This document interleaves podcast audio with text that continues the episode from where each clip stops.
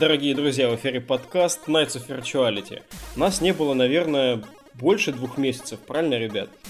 Наверное, три даже. Ну, наверное, три даже, да, три месяца. Мы прошло. уснули, мы ушли в длительный творческий отпуск, вот, и из которого мы выходим, немножко переосмыслив наш формат. Нас теперь трое. А мы надеемся, сэр Ник еще почтит нас когда-нибудь своим присутствием, но теперь а, мы вот будем традиционно записываться вот в таком составе. А, я модератор сэр Валик, сэр Алекс Привет-привет. и сэр Ярик. Всем привет. А, да, и наш новый формат это чуть более редкие, а, раз в две недели, но чуть более глубокие беседы о тех играх, в которые мы играем. А может быть, со временем мы как-то еще это разнообразим чем-то, но пока формат будет выглядеть таким образом, поэтому не стесняйтесь а, в комментариях к, выпусках, а, к выпускам делиться мнениями о тех играх, которые мы рассказывали. Может быть, мы где-то что-нибудь соврем, или, может быть, у вас есть какие-то хорошие дополнения. А, Пишите то, во что вы играете, может быть, мы это обсудим в следующий раз, или там поиграем сами в это дело. Не И может для быть, того- мы это точно обсудим в следующий раз. Ну, а, Пишите Алекс. в комментариях игры, которые играете, и мы обсудим их тоже в следующем выпуске. Алекс Смельчак, да, видимо, у кого-то очень много есть свободного времени. Ну ничего страшного. А, Алекс, раз уж ты вызвался, давай я передам тебе пальму. А, расскажи нам и нашим слушателям, во что ты в последнее время играл. Ох, я тут, короче, сделал э, предзаказ Assassin's Creed Odyssey и решил допройти клон Assassin's Creed, э, то есть Middle-earth Shadow of War.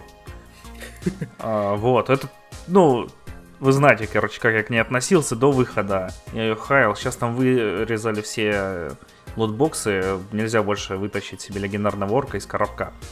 А, Вот, я ее купил, там она продавалась еще на стиме, короче, с большой скидкой, со всеми дополнениями. Дополнение просто какая-то дичь на самом деле, которая не сюжетная. Вот. Короче, вы знаете эту игру, вы знаете Русю. А, Вот, у нее, короче, это клон Бэтмена или Assassin's Creed в Мордоре. А, то есть ты там бегаешь, основная фишка, то, что там есть система Немезис, которая там, типа, ворки убиваются, там сильнее тебя убивают, там вообще, короче, весело. А, и вокруг этой фичи построена вся игра. Сначала я думал, что невозможно построить хорошую игру вокруг одной фичи. Потом я, короче, там а, прокачивал своего, какого, блин, как его звали, Короче, какую-то вонючку прокачивал там, э, и он у меня пришел к власти в крепости, мы с ним вместе захватили было так весело. А потом его зарезал другой хмырь. И, ну, короче, вот на самом деле эта фича единственное интересное, что есть в этой игре. Потому что э, там теперь не одна локация, там несколько локаций по всему Мордору. Типа есть тропическая, есть ледяная, есть огненная, есть пустыня. Короче, есть зеленое дерьмо, коричневое дерьмо, желтое дерьмо и э, желтое дерьмо с перемешиваю с коричневым и с кровякой красной. А, вот. Так все локации выглядят, они очень однообразны, очень серые. Единственное, ну вот что там тропическая, там пальмы, ледяная, там лед. Остальное все одинаковое, все постройки. А, квесты тоже там иди кого-нибудь зарежь, иди зарежь троих. Э, Я сейчас там выполняю про а, некроманта цепочку. Короче, все видели рекламной кампании трейлер про то, что нужно будет сразиться с Балрогом там. Да, конечно. А, вот, это как раз начало этой цепочки. Кстати, сражение с Балрогом тоже полная параша. Там ты думаешь, сейчас я, короче, буду драться с такой огромной ебаниной. А, короче, начинает драться, прилетает дракон магический, волшебный, травяной. И начинает пиздить Балрога, потом превращается в такого тролля большого, травяного, тоже начинает пиздиться, потом Барак убегает, и ты на драконе летишь за ним и В бьешь его общем, льдом. пиздится кто угодно, только не ты.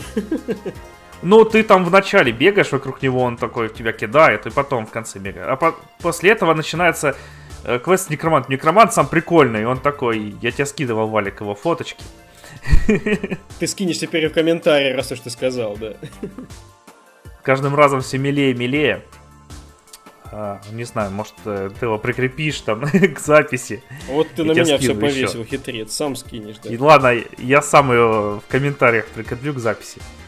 А, вот. Но на самом деле все миссии с ним это ты приходишь, Короче, там основная механика, то, что он э, орков нежить делает, и они постоянно воскрешаются из-за тотемов.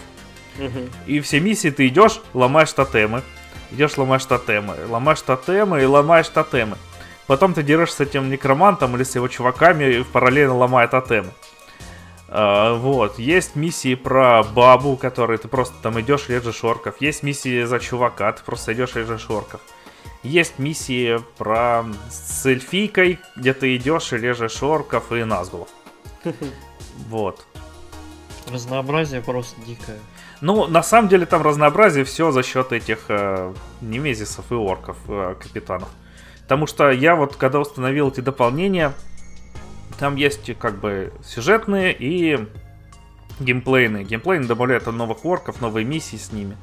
И там просто какая-то дичь, я с одним дрался, он какой-то, у него ко всему резист, и чем я обычно бью, я там перекувыркаюсь через орка, он замораживается, я его рубаю, у этого к заморозке, короче, иммунитет, к стрелам иммунитет, к прыжкам через него иммунитет, просто только бей его в упор, а он еще больше тебя. Он, короче, меня запиздил, сломал мне меч. Я уже 10 часов не могу себе меч новый найти. Э, Бегаю там с каким-то огрызком, блин, белым, без всяких свойств. А был у меня меч фиолетовый или оранжевый, короче, какой-то мощный. Это прям Вот, как такие по- дела. Предметы по редкости, как в Hearthstone е карты, да? По цветам. Ну, как везде. Ну, в, Вар- Вар- Варкрафте, да, как в РПГшках. Да и орки есть там, фиолетовый легендарный орк, вы что? Какой кошмар. а? Алекс, смотри, я... Можно вопрос задам? Конечно, э, конечно, я, спрашивай. насколько ты знаешь, я первую часть оценил в свое время. А, бегал в нее, кромсал, Мгм. там резал рачатников и, в принципе, а, был одним из тех, кто радовался позаимствованной, но хорошо адаптированной под вселенную вот этой бэтменовской боевки. Мгм. А, скажи, вот да, клон. Ты упомянул в начале там клон Assassin's Creed, клон Бэтмена, у кого-то могли сразу там диссонансы пойти, как это там вот два клона прям так в одном. А, мне интересно вот в целом твое такое, знаешь, живое, животное впечатление от а, а, нарезания орков. До сих пор ли оно хорошее и вообще как тебе это дело? Животное это... Торг! Э, Мясо торков! Да, вот это терка весело, блин. Они ж такие еще там. В конце ты режешь, он тебе речь зачитывает про то, как ты пырнул меня в пузо мечом, выпустил мне кишки. Но я не сдамся! И встает такой. И опять дерется. Да, Немезис Вот. добавлял в первой части еще когда ты такого в конце там прижучиваешь к стенке, второй, другой на спину тебе наскакивает, такой типа, ага, сука, забыл меня!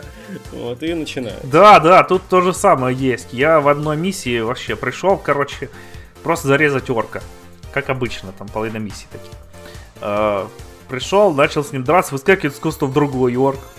Тоже такой, а, я там еще тут покажу, короче, тебе. Мгм. Я с ним тоже дерусь, выскакивает третий, начинает драться э, тоже с, ни, с нами. Потом прибегает какой-то капитан, я капитану заслал там лазутчика, ты можешь типа заслать своего орка. Он сначала убивает э, охранника этого капитана, потом к нему вступает в отряд и ходит с ним, вот, и, и когда ты на него нападаешь, на капитана, он ему там в спину его хуйнет, или скажет, да пошел ты, капитан лучше, и там будешь драться. Короче, приходит потом орк с капитаном, капитан он убивает мой орк, там мясорубка просто вообще такая была дикая. Очень весело. О, это я рад слышать. А вот развитие а, системы Немезис, так понимаю, в основном связано с тем, что теперь вот у тебя есть орки в подчинении, да? Да, в первой нельзя было захватывать орков. А, не, в первой ты вот, э, вот как их там вырезал и как ты оставлял вот отпечаток на их историях твоих врагов, Мгм. так они тебя и помнили. То есть у тебя в, э, в подчинении не было ребят. Да, тут теперь можно захватывать э, чуваков, чтобы они с тобой ходили, там... э, ты можно знать себе прям телохранителя, который будет с тобой ходить, и ты его там призываешь, когда тебе тяжко. Ну да, то есть А, в первой можешь части... захватывать крепости, Ага. Ставить там своих чуваков, прокачивать их, покупать им там всякие штуки. Ну, короче, там много всякого RPG элементов, связанных с прокачкой твоих чуваков. Ну да, в первой части а, вот эта вот немезис-система, она по сути из двух состоит элементов на самом деле, как я понимаю. Это то, что орки запоминают тебя и напоминают а, о предыдущих столкновениях, и то, что а, вырезая кого-то из них, ты меняешь их иерархию, ты видишь постоянно там, а, кто в, ну, начальник чего. А теперь то же самое у тебя, получается, есть. С твоей стороны, там, своя армия. Да, еще орки режут друг друга тоже. У них постоянно ты можешь прийти просто посмотреть, можешь с ними там кого-нибудь зарезать, из них можешь обоих зарезать. Ну вот такие моменты были и в первом. А, да. Они между собой дерутся тоже постоянно. Мгм. Вот, и тоже сами там продвигаются. А как визуальная игра? Ну, я же Ну, сказал, я понял, что локация говно, но в целом, как бы, тебя вообще не порадовало. ну, персонажи выглядят нормально. Э, ну, хорошо выглядят, короче. Мгм. Э, стиль, сам рисовки. э, ну, блин, Мордор не самое живописное место. Вы могли видеть это и в фильмах там, Джексона. Ну, они старались, А. так понимаю, вторую часть Вишего расцветить. Хотя я на самом деле больше поборник э, полностью говнистого Мордора, но, видимо, две части они себе такое позволить не могли. Ну, тут все говнистое. Полностью говнистое, просто есть оттенки. А, Вот. э, Что? В целом нормально выглядит, короче. Я бы не сказал, что выглядит зашибись, но выглядит нормально. Персонажи там проработанные, все, короче, на уровне. Я, возможно, еще задавая вопросы... Да, мне- у него еще у главного героя морда кирпичом постоянно. Просто как будто, не знаю, ему там в жопу засыпали какие-нибудь ягод кислых. Он такой ходит, о, блин, как-то странно. Ощущение. Э, И, не знаю, еще там был э, персонаж, когда он приходит к бабе, он говорит, я устал, буду спать, а он так говорит, как будто она, блядь, там, не знаю, сейчас разложится у него на глазах, просто как в Мстителях каких-то, скажет, а, мистер Старк, что-то мне нехорошо. И он такой, о, нет, отдохни, пожалуйста. Она такая, вот. Ну, здесь улучшения вроде не случилось. В первой части было то же самое. Но я вспомнил, когда задавал вопрос, а, наверное, про графику в отношении того, что я играл с текстур паком. Ты, наверное, играл просто чистенькую игру, да? Не знаю, я там все поставил, что было. Она весит у меня 100 Ага. 180 гигов. Просто я там еще отдельно качал какой-то дичайший пак, поэтому первая часть выглядела здорово. А, вот. Так, что ты еще хотел спросить? А, смотри, 180 гигов? Там 4К ролики пререндерены. Какой кошмар вообще. Ну, я не знаю, может я преувеличил. Хочешь, я сейчас гляну прям в реальном времени. Ну, где-то на этом уровне. Нас сначала весило 100 Окей. гигов, а потом я еще все наставил. подумай по ходу. Я хотел такое спросить. А, вот э, две части есть, да? В- на- по второй ударила хорошенько а, при выходе вот этот вот ам, молоток а, лутбоксов там и прочего, то есть репутация подмочена немного была. Мгм. А, значит, ам, дальше наверняка Ворнеры захотят подрубить баблица еще. А, и, наверное, вот эта вот, ну, чисто залоченная на Мордоре тема, может быть, себя уже подисчерпала. Плюс, а, наверняка, ну, ты тоже, может быть, не фанат всех вот этих вот нововведений с лором, которые они делают там в отношении там книг и фильмов. Как ты смотришь вот э, сквозь эту игру на дальнейшее будущее этой франшизы? Ой, да сквозь эту игру на самом деле сложно сказать, потому что, не знаю, на спойлеры, сейчас будут спойлеры, короче. Кто не хочет их слышать, затыкайте уши, но игре уже почти год.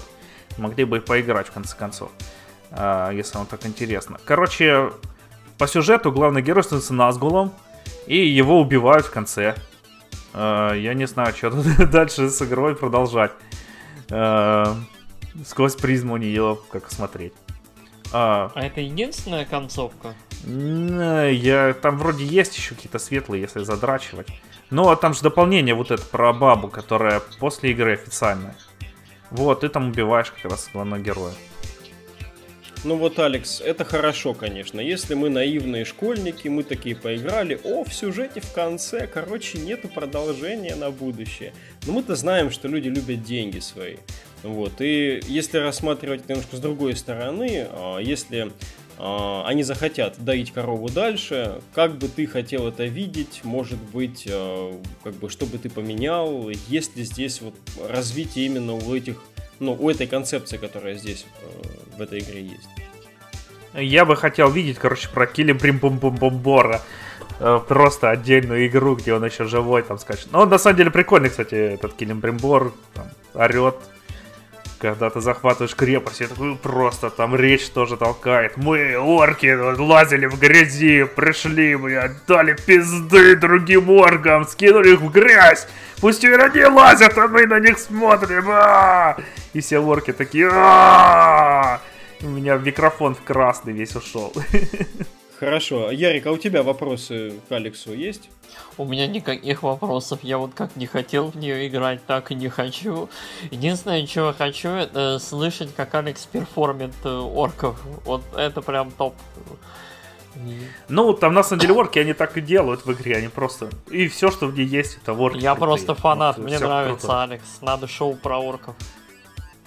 Я, я тебе скину, короче, тоже фоточки орков лучших, которых я там Давай встречал. тогда. Одному я отрубил голову два раза, он пришел, у него второй раз была голова в мешке на голове, на шее. Какой ад вообще, что за трэш? Ты еще не хочешь поиграть, Ярик? Нет, вообще нет. Ой, да, ну крутота, слушай. А, хорошо, наверное, будем потихоньку двигаться дальше. А, тема прикольная.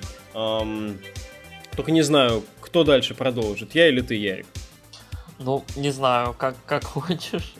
Я думаю, давай я продолжу дальше. Мне кажется, твоя тема, а, она будет хорошо вот под концовочку Окей, хорошо, давай. Мы на самом деле все здесь э, разложились не навьем каким-то. Вот про современные игры сегодня не будет, поэтому если вы дослушали до этого момента в надежде э, услышать про что-то новое, наверное, следует оставить надежды, может быть, на следующий выпуск. Либо написать нам в комментах, что, суки, играйте в игры современные.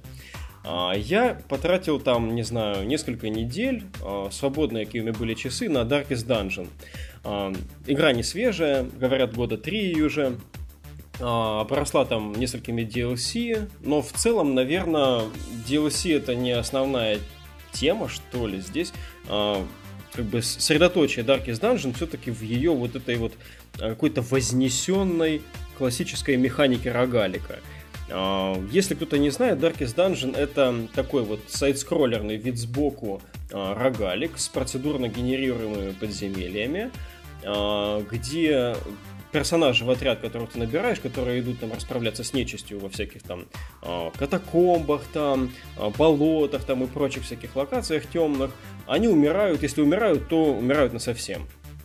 Ты заберешь новых, там, непрокачанных пацанов, а, собираешь им там какие-то шмотки, прокачиваешь их и надеешься, что у них получится чуть лучше. Соответственно, вот, вот эта комбинация процедурно генерируемых подземелий и перманентной смерти, она вот э, составляет основную вот этот вот механический, что ли, костяк.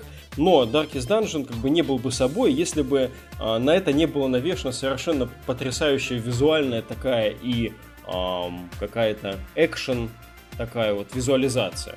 То есть все столкновения, каждый удар там твоих чуваков по врагу или там их крит по твоим пацанам сопровождается замечательным там комментарием наратора, там охрененным каким-то эффектом на весь экран, там а, удар хлыста, не знаю, там какие-то падения потолка, там какие-то камни. То есть все это выглядит очень эффектно, несмотря на то, что а, со временем играя, как бы ты все эти эффекты начинаешь видеть по нескольку раз, они уже повторяются неизбежно. Все равно, а, вот казалось бы, какой-то акт снятия небольшого количества хитпоинтов и отбрасывания этого чувачка назад до сих пор воспринимается свежо и здорово просто потому, что ты знаешь а, ставки.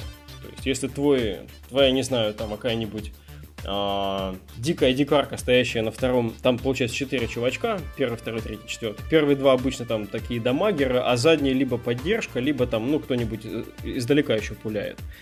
Вот.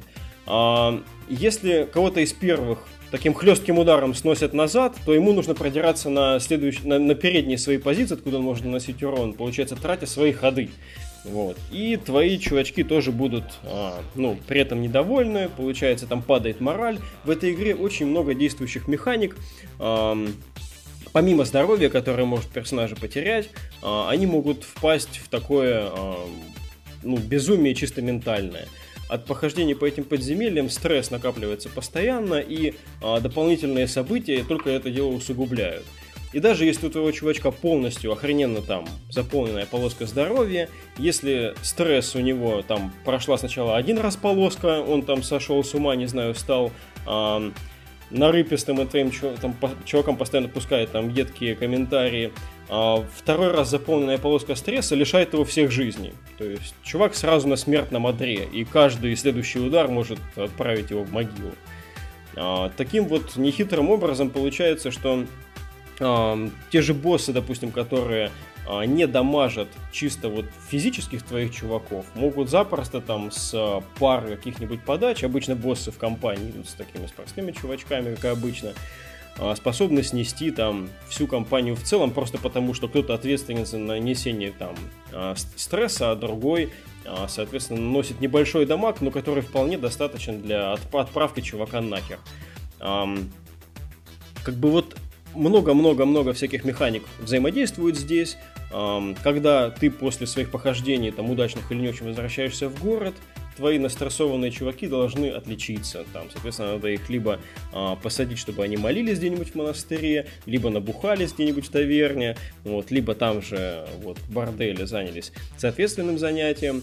А, они могут там же где-нибудь очень сильно забухать или очень сильно замолиться и потеряться и не вернуться на какое-то время. Ну, правда, обычно потом возвращаются. Просто когда первый раз это случается, это такое очень необычное событие, когда ты думаешь, а где мой чувак? Типа, он должен был как раз там от стресса отличиться, а его нету нигде, потерялся.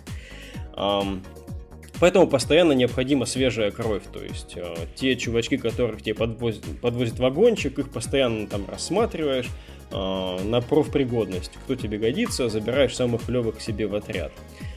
Вот. И этим создается такой бесконечный постоянный цикл. То есть игра, она эм, почти как, не знаю, в странном, в странном своем каком-то роде, она напоминает мне такой рогаликовский слэшер, когда эм, я понимаю, сидя, допустим, в начале второго ночи, что мне бы хорошо ложиться спать, но в то же время а, мои чувачки только вернулись с похода, и для того, чтобы мне нормально лечь спать, и потом в следующую игру, зайдя, не натворить там дел, мне желательно сначала их всех рассадить по всех их там стрессовым занятиям, а, потом выбрать какой-нибудь наиболее подходящий для оставшихся морально устойчивых и целых людей новую миссию с хорошими наградами, снарядить их туда и отправить. Только потом я могу выйти из игры, ну, естественно, как бы там происходит сохранка, нету принудительных сохранок в игре вообще, то есть ты э, сохраняешься по факту выхода из нее. Вот. И таким образом это вот такая интересная комбинация такого рогалика, какого-то слэшера, Dark Souls, вот, не знаю, что Dark Souls по эстетике скорее, может быть Dark Souls, Disciples, а, такая очень крутая темная, средневековая, рисованная, немножко небрежно рисованная, такая грязноватая вот эстетика, а, постоянная, постоянно такой вот гнет. Игра в самом начале тебя предупреждает, что это игра про то, как а, добиваться хотя бы мельчайших успехов в совершенно говенных ситуациях. И, в принципе, она вот э, со временем это постоянно тебе и доказывает.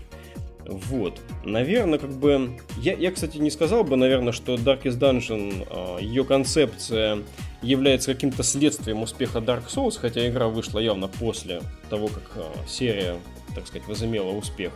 Вот. Но не могу не преклоняться перед тем, как эти чуваки эм, в целом расцветили и визуализировали, казалось бы, такую совершенно нишевую подвластную, не знаю, узкой когорте хардкорщиков вот эту вот прослойку рогаликов, которые э, жили на механиках, на воображении олдскульчиков, которые представляли себе только визуализировали эти красивые походы, вот, а теперь это есть для всех, так сказать, всего широкого населения и совсем замечательным многообразием внутри, то есть вот страдать подано, и еще это и дешево стоит. Насколько я знаю, Алекс тоже достаточно поиграл в нее, и интересно было бы, если бы Алекс что-нибудь добавил или спросил. Да, какой у тебя любимый там локация?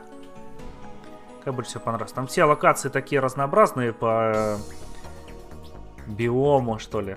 Вот. Угу. Какая твоя любимая? Да, да, да. То есть в каждой локации есть свои типы врагов. А, каждая локация еще специализируется немножко по тем препятствиям, которые обстановка тебе предлагает, хотя по большому счету это зачастую варьируется в количестве а, препятствий, типа дерева, которое тебе преграждает путь, или кладка камней, а, на которую необходимо либо потратить предмет особый в инвентаре, инвентарь ограничен, и поэтому носить там а, лопаты на все случаи жизни в нужном количестве ну, не будешь просто, потому что нужно что-то из приключения, в которое ты пошел еще и выносить полезного на будущее. А, поэтому разгребаешь руками, а разгрести руками это значит потратить и жизни чувачков, и стресс у них добавляется, и такой есть параметр, как факел, то есть постоянно у тебя уменьшается свет, а, который а, в, ну, освещает тебе путь дальше, и, соответственно, с уменьшением света сразу разные характеристики начинают играть, стресс повышается, столкновение с монстрами, э, при столкновении с монстрами в темноте выше шанс, что твои чувачки будут ошарашены. А, не, а монстры, соответственно, будут ошарашены, если ты встретил там светлое более-менее расположение. Вот. А, можно, конечно, на это влиять немножко и другими способами, но вот ухожу на ответ Алекса там прямого, какой мне там нравится. Да, я хотел сказать, да ты прям депутат. Какой у меня, да, не знаю, на что я тратил этот наш творческий отпуск, вот, наверное, я решил податься в политику. Так вот, мне, а, мне тупо нравится первый биом, в который я пошел, это руины. То есть там, где скелетики, там, где чуваки, которые тебе в лицо плещут кубками, вот это вот все. То есть почему-то эта хрень мне близка. А все остальные для меня какие-то неприятные и сложнее как будто, чем руины. А, то есть каждый из этих врагов, например, скелетом похеру на кровотечение. То есть какое там нахер кровотечение у скелета? Вот. А другие, допустим, враги более устойчивы там к другим э, статусам, которые ты накладываешь. Какие-то там э, какое-то разложение, допустим, вот там не страшно а другого типа монстра, там какое-нибудь а, астральное там привидение. Вот. Ну и со, со временем ты отправляешься в более сложное подземелье по уровню, которое соответствует уровню твоих чуваков. При этом нельзя своих чуваков прокачать до максимума и сказать им идти гриндиться в подземелье первого уровня. Они просто скажут, что не-не, спасибо, чувак, вот это ниже моего достоинства, иди нахер. А, и, соответственно, ты ходишь более-менее, соответственно, своему уровню и поэтому часто выхватываешь. Вот. А, я, честно признаюсь, в самое последнее, в самое тем, темнейшее подземелье Darkest Dungeon я еще не ходил. А, да там, собственно, и level требуется, по-моему, шестой, а у меня максимальный у чувачков моих пятый сейчас. Вот. И, а, честно сказать, я выгребаю... У меня статистика такая, что я выгребаю даже чаще в подземельях пятого уровня, чем их прохожу. Вот, потому что подземелье пятого уровня это уже вообще какой-то пипец. Там, эм, то есть ты вроде бы идешь по комнате, которая тебе изначально по карте понятно, где что более-менее будет располагаться, и внезапно посреди коридора, допустим, второго на уровне, а это там, может быть, коридоров, не знаю, 20 на уровне, а на тебя, тебя втягивает в стену, а там босс какой-то космический, ты уже даже не в стене, а где-то просто летаешь, как в Гуренлагане там в концовке, вот, ты все уже там, а, не знаю, тебя вытянула какая-то а, светлейшая сущность к себе там на аудиенцию с щупальцами огромными, вот, и перед ней еще стоит там несколько прислужников.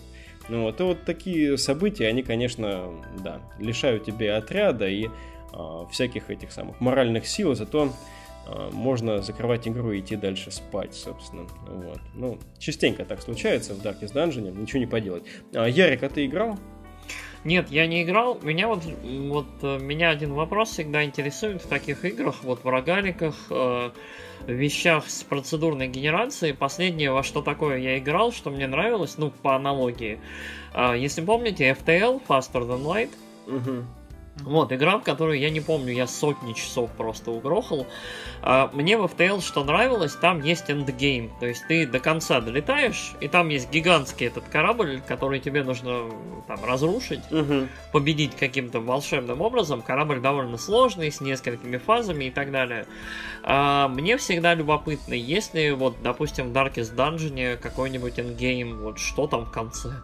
Насколько я могу судить, он есть. И вот Darkest Dungeon, само темнейшее подземелье с высочайшим вот требуемым уровнем чуваков, оно по сути эм, содержит в себе вот этих вот э, финальную порцию боссов, не знаю, противников и прочего. То есть, проходя э, прочие предваряющие вот эти подземелья, ты там находишь по такому чек-листу, который есть у твоего...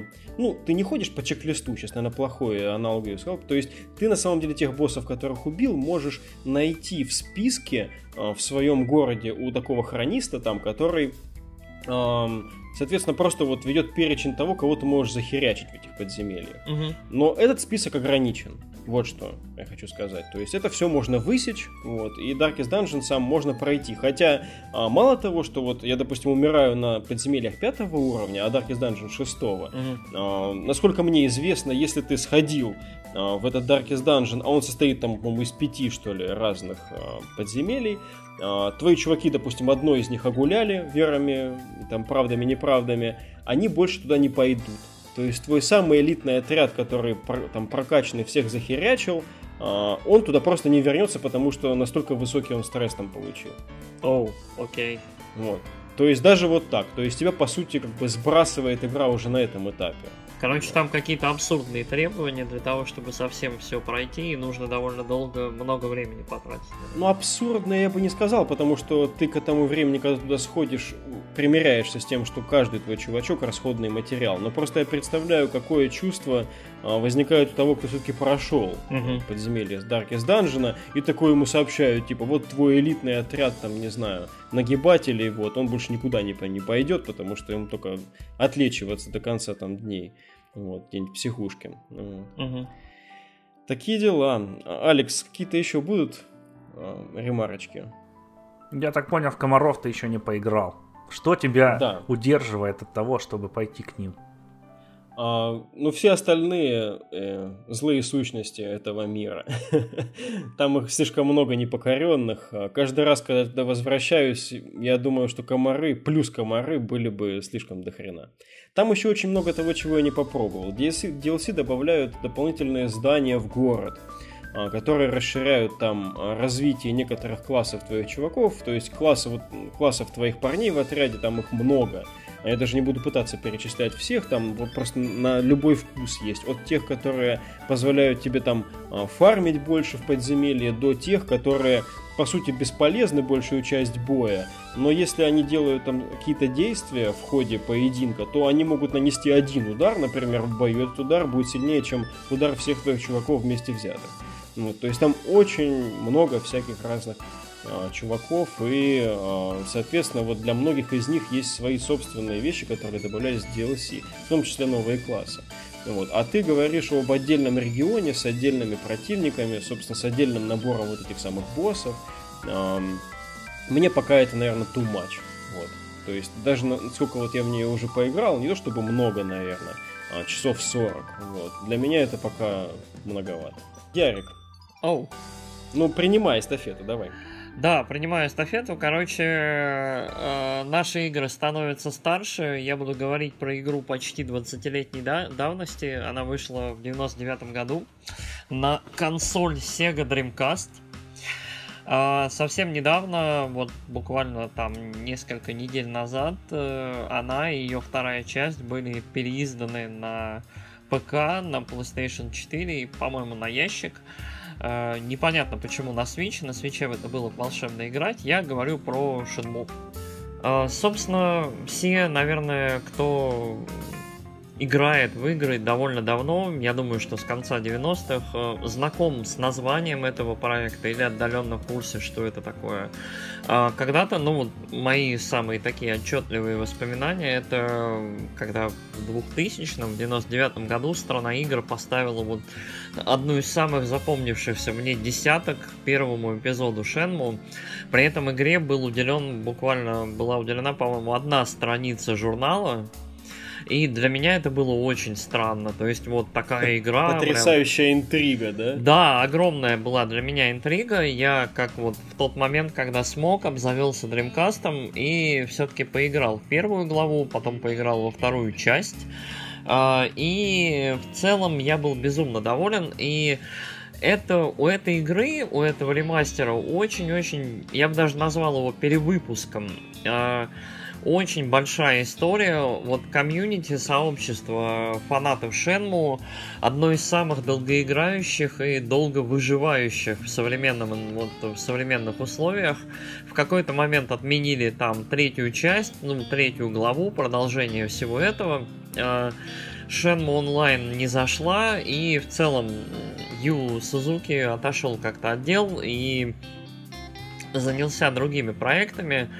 И фанаты все это время, вот на протяжении, вот сейчас скажу уже, скольки, 17 лет ждали продолжения, потому что история обещала быть огромной, очень интересной, простирающейся на множество интересных локаций. А, в те, в те годы достаточно экзотичных. Это Япония, это Китай, какие-то портовые города, и потом все это уходило куда-то в глубины китайских деревень, гор и так далее. А, что было дальше, знал только Сузуки, и эм, вот совсем недавно, в год мечты, как мы его сейчас называем, год, который там был анонсирован, там, я не знаю, ремейк семерки, финалки, в год, в который мы получили очень много всего, была анонсирована Shenmue 3, а, все сразу активизировались, все сразу стали думать, ну когда, что, где, куда. И, собственно, да, через пару лет анонсировали ремастер первой и второй части э, э, с выпуском на современные платформы, на PlayStation 4, на ящик и в Steam. Э, игра в данный момент доступна, ее можно спокойно купить на любую из этих платформ. Э, я обошелся версией на PlayStation 4. Эм, и в целом уже какое-то время в нее поиграл. Могу какие-то промежуточные итоги по ней рассказать.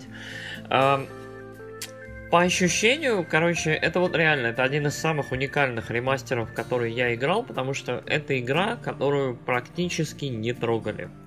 С нее просто сдули пыль. Ну, я даже не знаю, как это назвать, то есть... Э, Ощущение, что на диске стоит очень хороший эмулятор Dreamcast, в котором крутятся образы, соответственно, первой и второй части.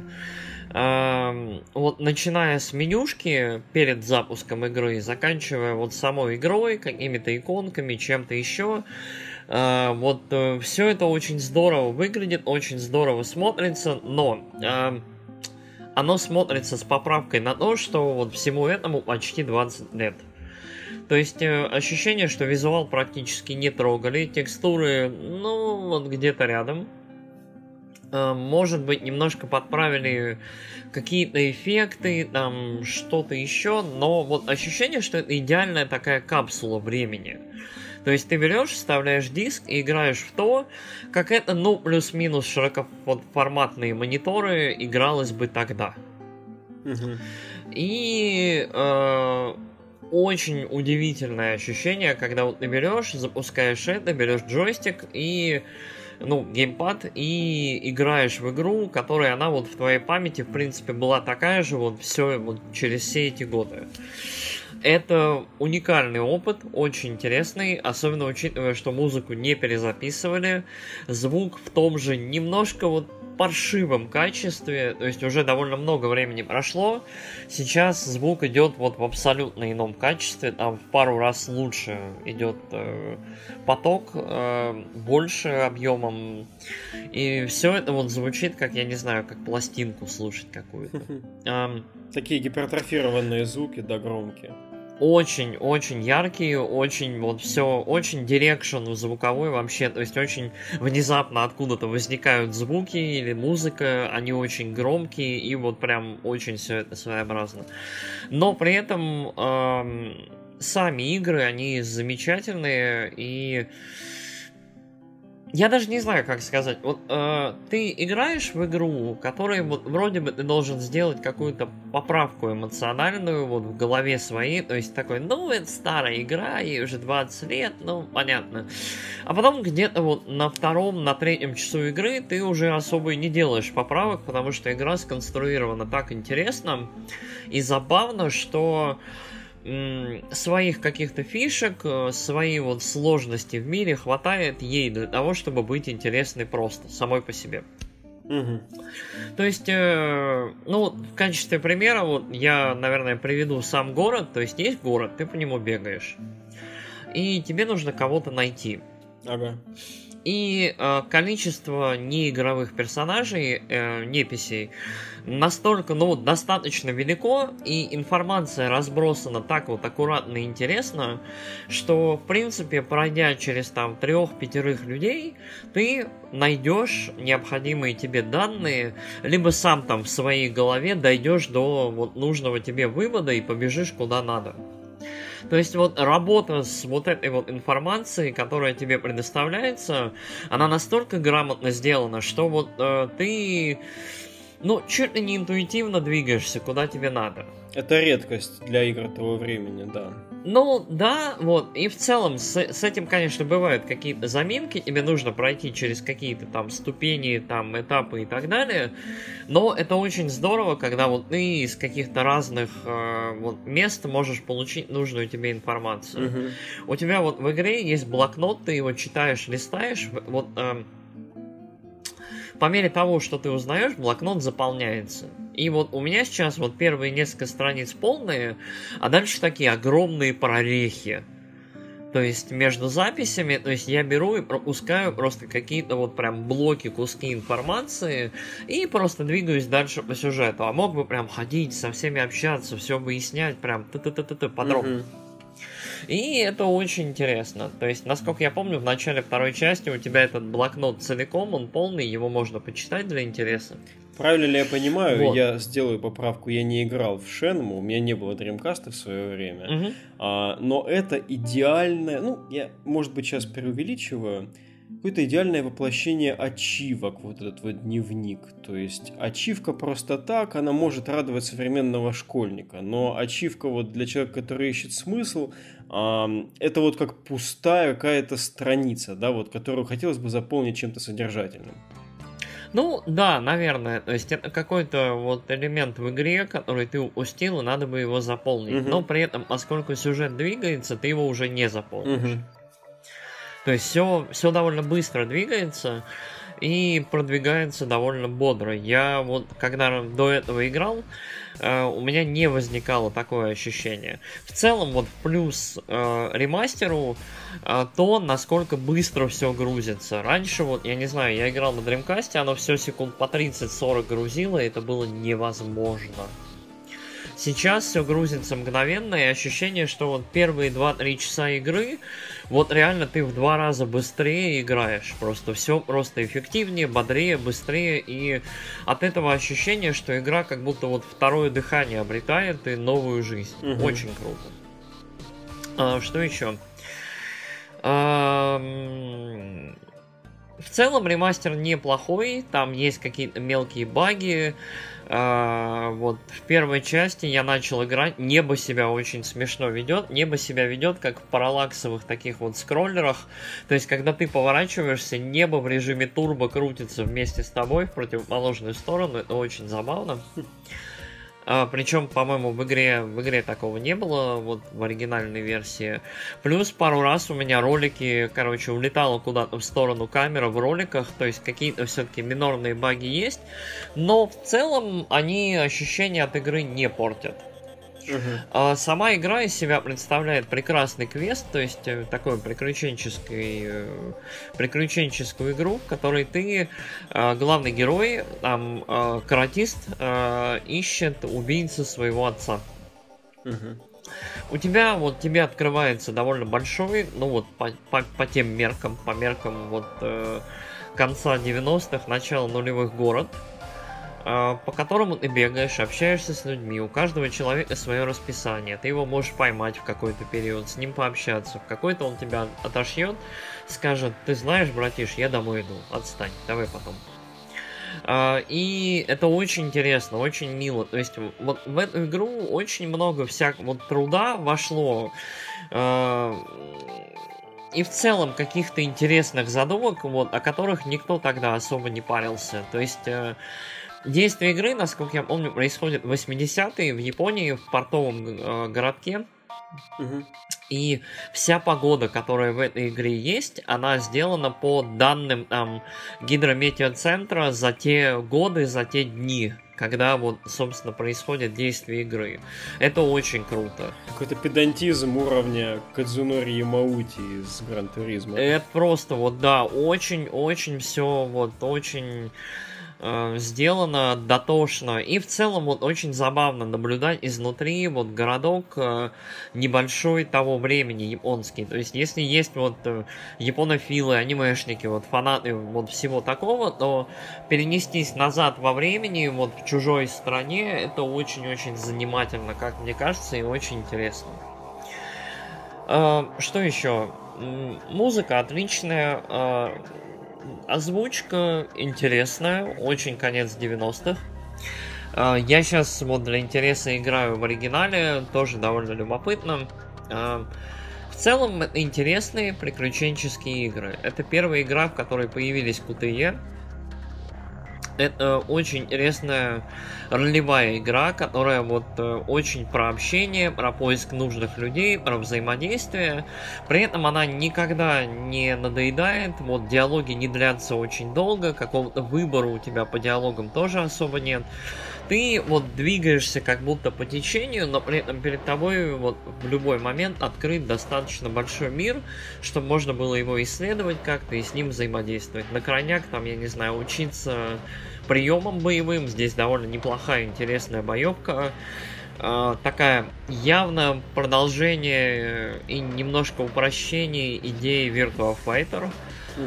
А, и что, можно поиграть в классические сеговские игры, там Space Harrier, там во что-то еще. Там, я не знаю, гасяпоны собирать. Много, много всего, по мелочи. А, и тем, кто пройдет первую часть, она довольно, она не очень большая, я думаю, часов за 12 ее можно пройти вот в ремастере. Uh-huh. А, тех ждет вторая. Вторая волшебная, огромная, очень большая, очень интересная и ну, явно по качеству э, вот, развития всех идей первой части, первой главы. Я хотел уточнить здесь. Ты так сказал, это действительно открывается вторая только после прохождения первой?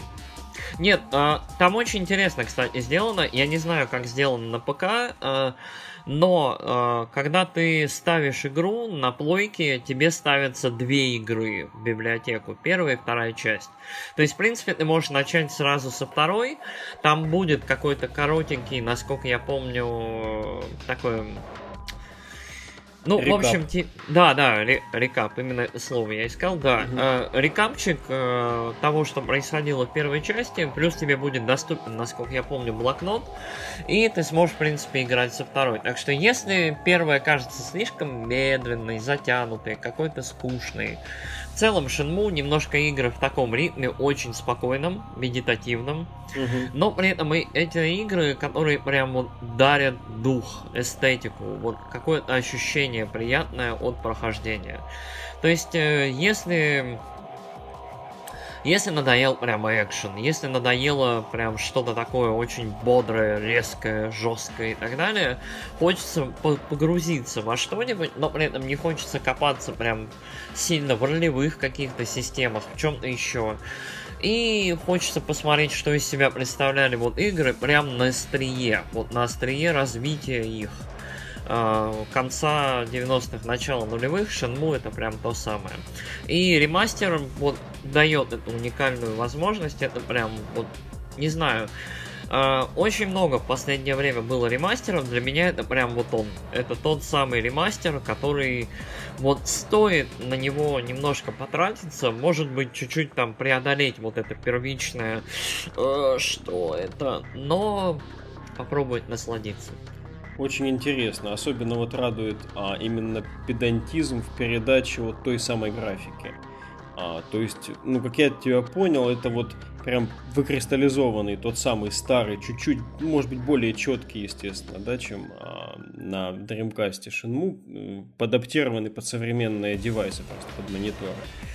Um... Ну, да, да. Мне, я не уверен, насколько это был сознательный выбор или бюджетные какие-то ограничения, но результат, вот, ощущение такое, что игра может спокойно там как-то игра говорит за себя, ей как бы нечего стыдиться, и она выглядела вот потрясающе почти 20 лет назад, и сейчас она выглядит неплохо.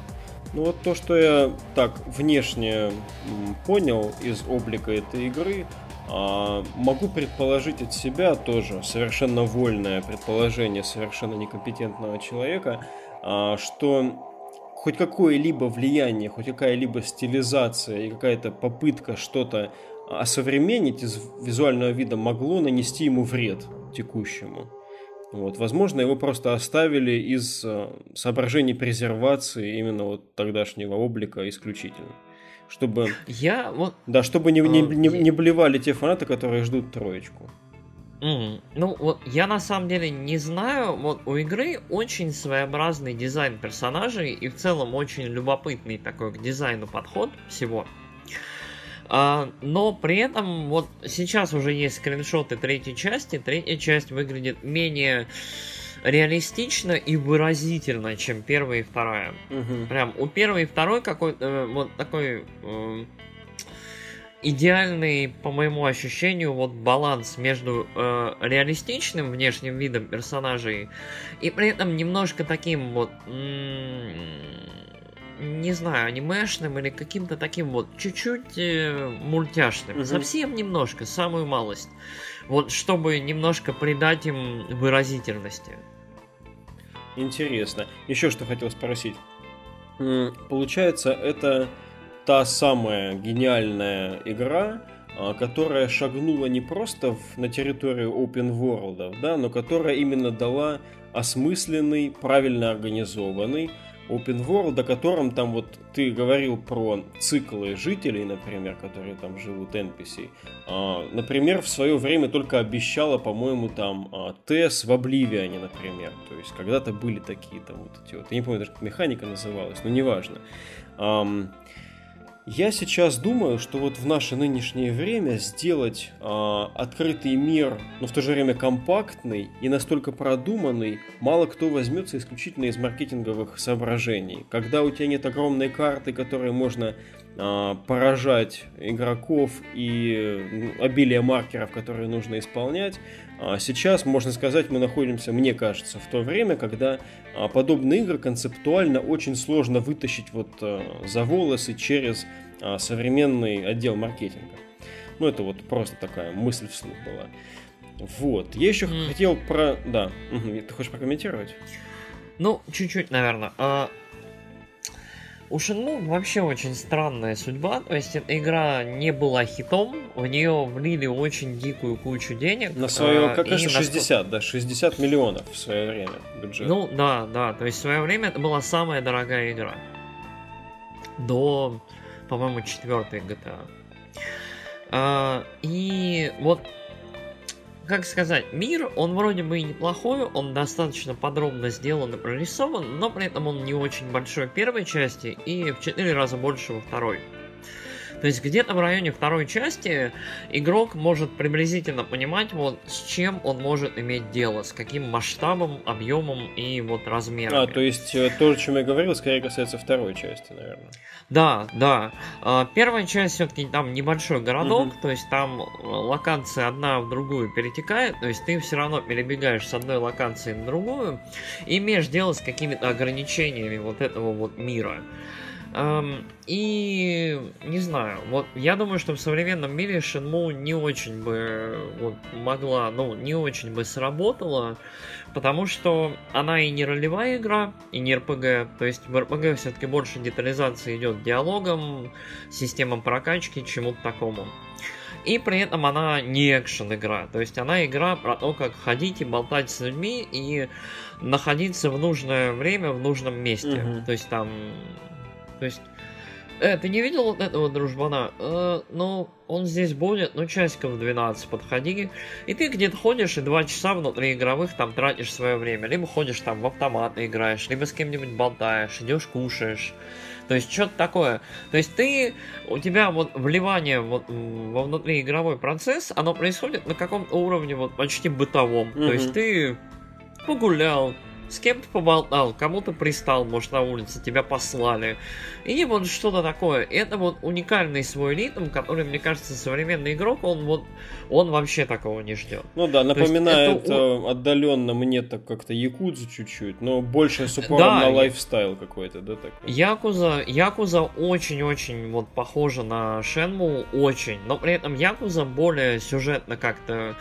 Вот в Якузе тоже дают тебе погулять, побродить по этому району, по Камурачо, но при этом Якуза чуть-чуть более движная, чуть-чуть вот более в ней вот эта вот, вот бандитская Санта-Барбара, она немножко чуть-чуть быстрее Мгм. все двигает. А Шенму медитативнее, спокойнее, в, нем, в ней чуть меньше вот этого мачизма. А, и вот у нее свой вот спокойный, расслабленный ритм, который иногда вот а, ну вот как в очень правильных историях, вот он берет, он ускоряется, потом успокаивается, потом опять ускоряется и куда-то в пик туда поднимается ага. и успокаивается. То есть э, нельзя сказать, что эта игра оставит вот игрока прям расстроенным или очень скучающим. Если двигаться в нужном ритме, все будет отлично. Я еще вспомнил из таких относительно небольших, но все же более-менее открытых миров и некой все-таки боевки Sleeping Dogs. Вот, забавная была игра. А, ну, вот в целом удивительным образом, да, большая часть вот похожих проектов эстетически, они почему-то все про Восток, угу. про Гонконг, про Японию, про вот это все. А, не знаю, с чем это связано, но я вот уверен, что и авторы «Спящих псов», и Якузы, Якуза особенно, потому что это Сега, вдохновлялись Шенму, потому что вот эм, вот эта игра каким-то уникальным образом, вот у нее получилось донести вот эту вот, вот Азию во всем ее разнообразии, там, с бандитами, с храмами, там, с людьми, которые изучают боевые искусства, с какими-то чокнутыми там э, гонками гусей по улицам. Вот, вот все это, все это немножко вот, вот в этом котле варилось. И вот у Шенму и у, у ее подражателей в дальнейшем вот почему-то получалось. Слушай, я не могу придумать лучшего момента, когда бы мы закончили этот выпуск, потому что, как ты сказал, вторая часть четыре раза больше. Думаю, можно оставить ее на десерт, когда ты с ней покончишь. Ну, да, да. Вот. А, в целом, вот моя рекомендация, наверное, всем... А, если вы не уверены, э, дождитесь распродажи. Я уверен, на стиме она будет. Э, там пер первые фанаты отшибленные уже купили эту игру, вот такие как я. Э, дождитесь распродажи и возьмите вот эти две игры. Если первая не зайдет, поиграйте во вторую. У второй чуть-чуть бодрее ритм, там девочки няшные и вообще. Uh, то есть вот там немножко больше какой-то такой базовой мотивации происходит играть. Первое медитативнее, спокойнее, там немножко все медленнее разгоняется, но тоже очень хорошая игра, очень интересная, очень яркие персонажи. И просто вот крутой, вот, э, крутое погружение в истории вот индустрии. Потому что ну, вот, скорее всего, без Шенму не было бы вот QTE, не было бы современного такого open world, не было бы, я не знаю, наверное, не было бы каких-то таких вот моментов в играх, когда можно просто походить, что-то поделать, поотдыхать между вот яркими экшен-битами. Угу. Да и вообще, мне кажется, проголосовать а, рублем за правильно замороженный в таком криогенном сне супер культовый олдскул просто стоит. Да, да, это это удивительный случай, когда игра не была испорчена. Это вот не Silent Hill или там, я не знаю, на что последнее, на Devil May Cry ругались. Э, это вот реально просто вот прямым переносом. Там, копипаст вот просто на современные платформы, и это вот уникальный случай, когда ну, оно просто работает. А, в памяти всплывает вот буквально в этом году каким-то очень странным образом эм, Square просто взяла и скопипастила Chrono Trigger в Steam, но даже Chrono Trigger был скопипащен просто безбожно отвратительно. Угу. Его пришлось править просто дичайше, несмотря на то, что игра намного проще, я уверен, в портировании была, чем вот эти. Ну да, на самом деле вот э, очень странная ситуация, может это тема другого подкаста, но э, портирование или мастеры оказывается безумно сложный труд, угу. и не все всегда могут найти баланс в каких-то новых вот новых фичах, каких-то изменениях, каких-то опциях дополнительных. И нормально просто перевыпустить игру через там 10, 15, 20 лет после ее выпуска, это оказывается большой труд. И это все можно очень легко запороть. И это вот немножко, как мне кажется, забавно и такая уникальная ситуация для игровой индустрии, потому что те же фильмы, например, или музыку, достаточно часто ремастерят и при этом пере, перевыпускают в новых форматах. Да, бывают там откровенные там ужасные ререлизы, да. но при этом вот... Бывает халтура, да.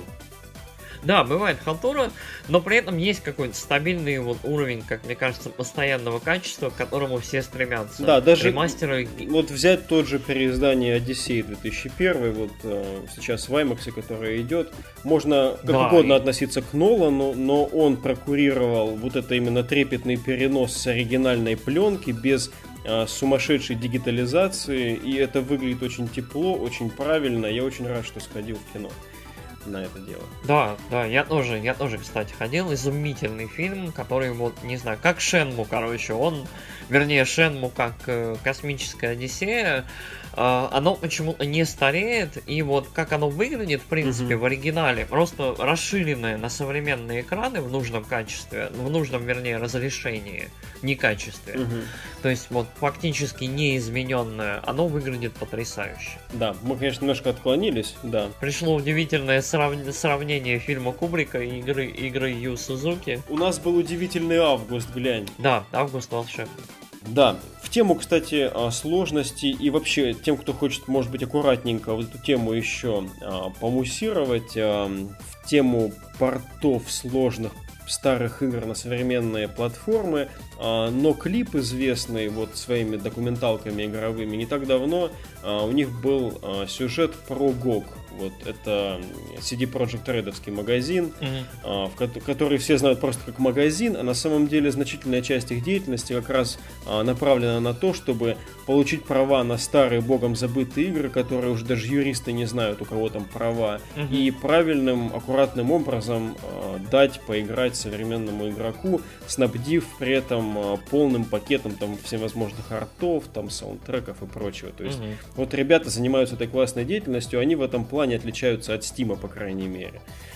ГОК, да, ГОК вообще уникальный такой музей, э, которому очень стоит, да, закидывать денег, потому что и отсутствие DRM, и отсутствие вот каких-либо привязок, то есть ты платишь все, оно твое, храни, пожалуйста, там, не Да, хочу. вот про все это как раз можно посмотреть в этой ноклиповской документалке. Идет там всего Да. лишь минут 50, наверное. Мгм. Примерно как этот выпуск, а то мы и затянули. Да. А, собственно, возможно, вы не сейчас не услышите прощание от Алекса. У, у него прям в ходе записи вырубился свет, но он остается с нами, не волнуйтесь, мы втроем.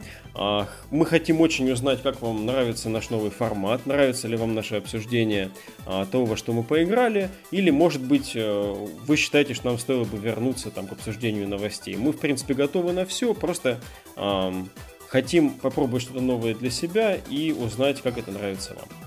А, В целом мы заинтересованы и в развитии подкаста, и в том, чтобы пробовать новое, как Валик сказал. Так что ждем ваших отзывов, э, фидбэка, предложений и до следующего раза. Да, с вами был подкаст Nights of Virtuality. Пока-пока. Всем пока!